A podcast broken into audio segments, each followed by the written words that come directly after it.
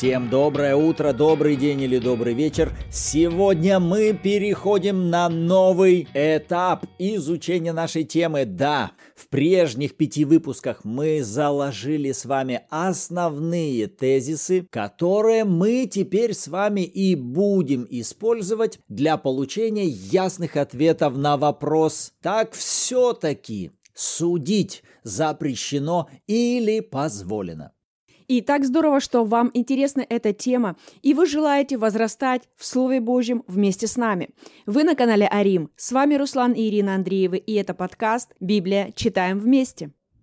И сегодня мы постараемся с вами приблизиться к тому, чтобы увидеть разницу между такими понятиями, как обличение и обвинение. И перед тем, как мы с вами откроем Библию, давайте обратимся к Богу в молитве. Отец, во имя Иисуса, мы нуждаемся в Тебе. Святой Дух, мы принимаем Твое служение. Ты – Дух премудрости, откровения и ведения. Да будут глаза наши видеть, да будут уши наши слышать, и сердце да разумеет все то, что Ты желаешь говорить нам. Во имя Иисуса мы принимаем и благодарим. Аминь. И как мы сказали в начале выпуска, сегодня мы попробуем увидеть, а существует ли разница между такими понятиями, как обличение и обвинение. И для этого мы снова обратимся с вами к нашей истории из Бытие 3 главы, история грехопадения. И, как вы помните, в этой истории на переднем плане выступают четыре личности. Мы видим змея, который выходит и вступает в разговор с Евой. Затем мы видим Еву, Адама и Бога. Видимых персонажей в этом сюжете на первый взгляд четыре. Но так как мы с вами уже обозначили, что существует два духовных мира, которые оказывают свое влияние на физическое творение. Так вот, нам к этой истории важно будет добавить пятого обязательного персонажа, который стоял за змеем. Или который стал автором той идеи, носителем которой стал вначале змей, как естественное творение из мира присмыкающихся. То есть давайте помнить, что у нас не в самом змее была проблема, а в духе, который возобладал телом змея, говорил через тело змея и оказывал влияние на Еву. Поэтому снова, смотря на эту историю, мы с вами учитываем пять действующих героев. И вот это, кстати, является хорошей иллюстрацией той мысли, которую мы до этого также озвучивали, что дьявол не ищет известности, но он ищет продвижения. На этой истории мы можем явно видеть тактику, каким образом дьявол желает осуществлять и продолжает осуществлять какие-либо свои планы, действуя через кого-то и не подписываясь, что это дьявол, и у меня есть цель украсть, убить и погубить. Нет, он выступает под маской друга и никогда не пишет свое авторство. Потому что если бы он в разговоре с Евой сказал, что я дьявол, и у меня цель разрушить твою жизнь, разрушить твою семью, отношения, причинить тебе боль, страдания, познакомить тебя с таким понятием, как страх и одиночество, занизить твою самооценку, вообще разрушить твои отношения с Богом. Вот, вот это я, да. А теперь давай будем общаться. Знаешь, я как бы вот хочу тебе в чем-нибудь помочь то я думаю, что в таком варианте Ева бы сразу же отправила его во свояси. Но из-за того, что он пришел под маской друга, и это позволило пронести ему его ложь. А теперь давайте попробуем взять известные уже нам составные и, используя их, дать толкование происходящим событиям. Итак, в третьей главе что перед нами? Перед нами уже есть человек, наделенный властью от Бога. Да, владычествуют они над всеми животными, над всеми присмыкающимися по всему лицу земли. Есть человек, имеет власть. Власть, данная человеку, включает в себя обязательные следующие составные – управление и суд. Оба эти составные имеют в своем основании прежде выраженное мнение Бога. Одна заповедь, которую дал Бог человеку, не вкушая от дерева познания добра и зла, ибо в день, в который ты вкусишь от него, смертью умрешь. В результате жизнь человека, его управление в Едемском саду над всем творением должно было приводить к проявлению что? волю Бога. Вот каким образом воля Бога могла приводиться к ее проявлению. Какая воля? Самая благая, угодная и совершенная, как для самого человека, так и для всего творения. В результате грехопадения мы что с вами увидели? Что дьяволу удалось дискредитировать мнение Бога в глазах человека, помочь человеку прийти к тому, чтобы отвергнуть мнение Бога и согласиться с другим мнением. Чьим мнением? Его мнением. В результате что получилось? Человек меняет основание. И теперь в основании своего управления и суда он берет мнение дьявола, что в результате приводит к чему? К тому, что воля дьявола сейчас приводится к ее проявлению. Не воля Божья теперь приводится к проявлению, а воля дьявола. Вот таким образом человек положил начало тому, что на Земле начало функционировать два параллельных образа жизни жизнь человека, который способен приводить волю Бога к проявлению, и жизнь человека, который способен приводить волю дьявола к проявлению. А теперь давайте посмотрим более детально, как произошел этот сбой, так как эту историю мы можем разбить с вами, можно сказать, на две части. Первая часть, когда змей оказывает влияние на Еву. Вторая часть, когда Ева оказывает свое влияние на Адама. Поэтому начнем с первой части сюжета. Змей подходит к Еве. Напомним, что из себя представляет Ева. Ева занимает позицию власти. Кто над кем? Ева в позиции власти над змеем. Это ей дана власть вести управление и совершать суд. Что сейчас перед нею?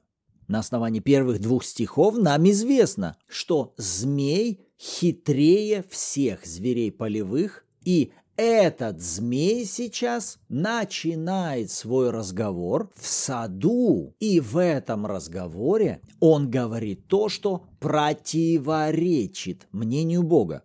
В таком случае, что видит сейчас Ева? Перед Евой сейчас минимум три уже внешних показателя можно назвать их так, внешний сбой в управлении. Змей сейчас находится не в том месте, где должен. Его место это поле, а он сейчас находится на территории сада. У него есть какая-то функция в его полевом служении. А он сейчас не делает то, что должен, а занимается какими-то разговорами и говорит то, что противоречит чему? Мнению Бога. Итак, обозначим хотя бы минимум эти три составные.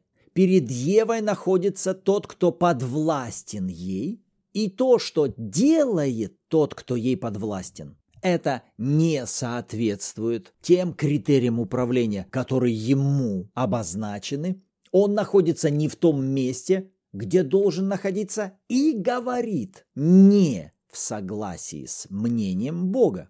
Отсюда поднимается первый вопрос. Это очевидно ли сейчас перед Евой, как тем, кто наделен властью и видит сейчас это? Ответ – да. Подобную иллюстрацию мы с вами можем найти, например, во взаимоотношениях между родителями и детьми.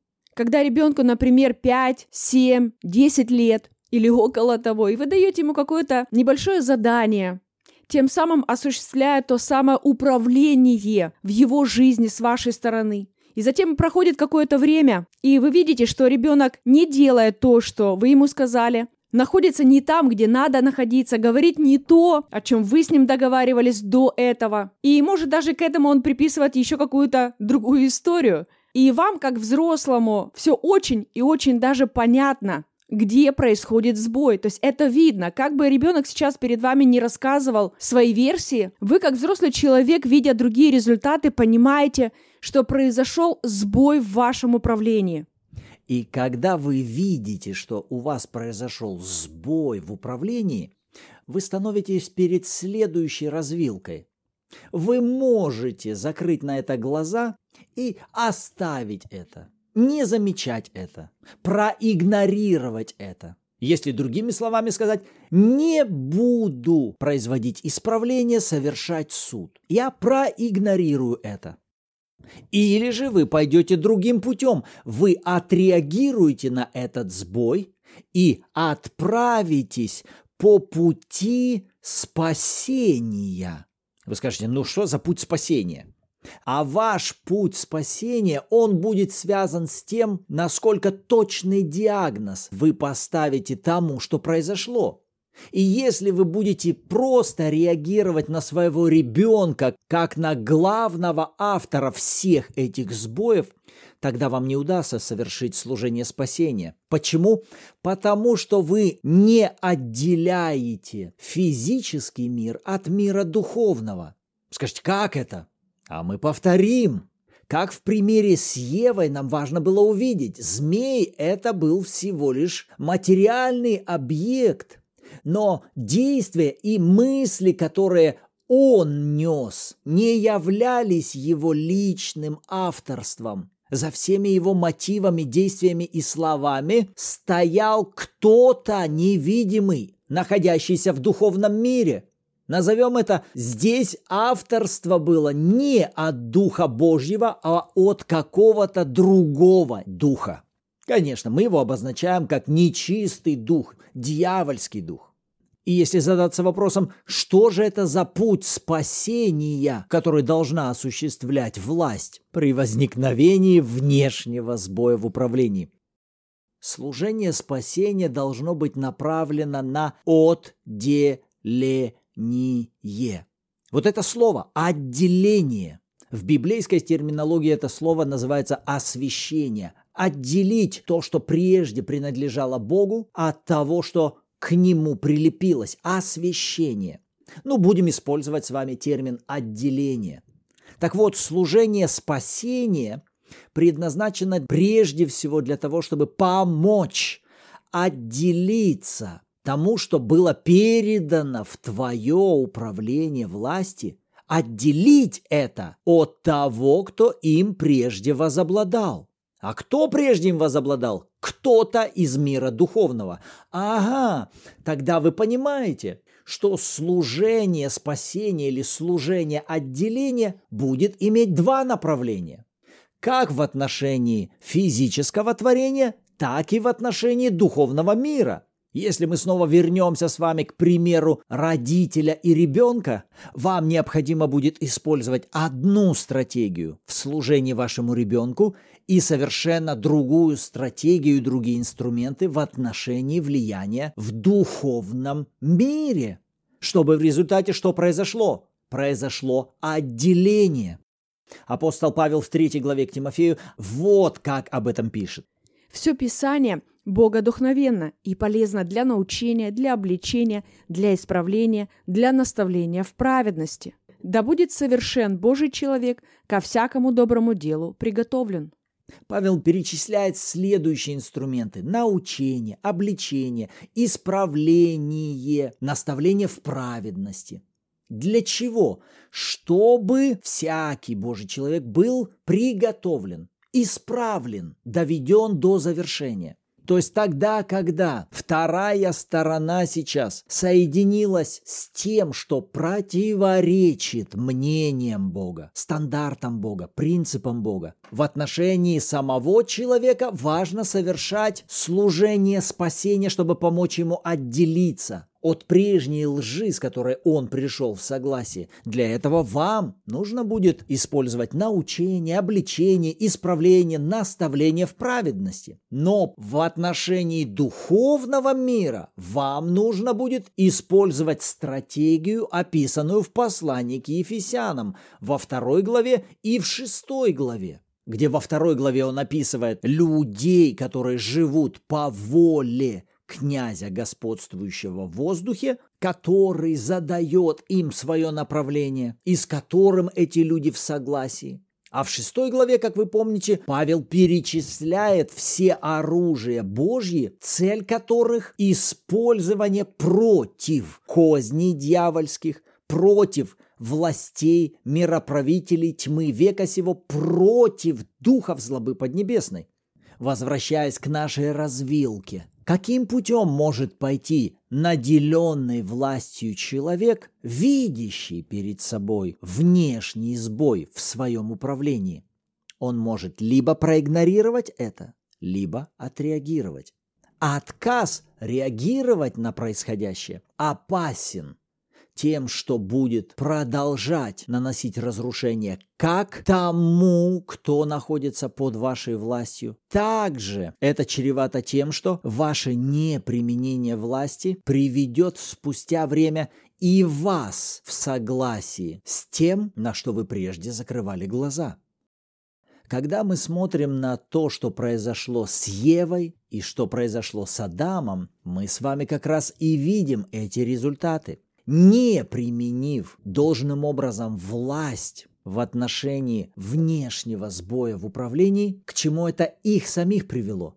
К тому, что они пришли в согласие с тем, над чем прежде отказались произвести суд.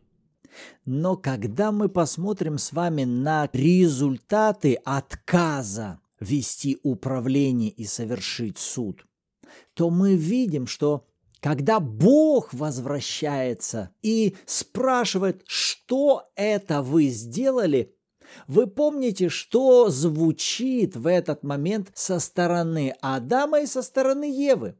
Сейчас первый раз начинают звучать слова обвинения. Помните, Адам говорит, это не я, это жена, которую ты мне дал. Ева обвиняет змея. Это не я, это змей искусил меня. Но мы-то с вами видим, что сейчас вот эта тактика обвинения, она рождается от мотива найти себе оправдание в поиске виноватого. Адам ищет себе оправдание. Оправдание чему? Оправдание своей безответственности в той позиции власти, которая ему была дана. Повторюсь, Адам ищет оправдание в том сбое своего управления и своего суда, которое он допустил. И он ищет оправдание себе в обвинении кого-то другого. Ева идет таким же путем ища оправдания своему качеству, управлению и несовершенному суду, ищет оправдание в том, чтобы обвинить другого. И в последующих выпусках мы будем неоднократно еще возвращаться к вот этим двум разным понятиям. Обвинение другого и совершение праведного суда, в которое входит и обличение, и наставление, и исправление и тому подобное. Но вы видите, что это разные результаты от разных видов служения. Хорошо, об этом мы еще поговорим в следующем выпуске. И да, в следующем выпуске нам нужно будет продолжить эту историю и увидеть, а как Адам ведет себя в отношении Евы. Как он ведет управление и суд в своей позиции власти. Вот то, на что Господь обратил наше внимание в отношении этих вопросов. А что думаете по этому поводу вы? С радостью почитаем вашу обратную связь в комментариях, либо же в чате Bible в Телеграме, где каждую субботу также в 14.00 по киевскому времени у нас проходят онлайн-эфиры в аудиоформате, где вы сможете послушать откровения других участников и при желании поделиться своими. А на сегодня нам пора заканчивать. Поблагодарим Бога в молитве. Отец, мы благодарим Тебя за это время, за Твои истины, за то, что Ты научаешь нас, наставляешь, исправляешь и обличаешь с целью помочь нам отделяться от всякой лжи и утверждаться в Твоих истинах, приходя в полное единство с Твоим мнением. Мы благодарим Тебя за это. Аминь. Аминь. Рады были быть сегодня с вами. В следующем выпуске услышимся. Всем благословений!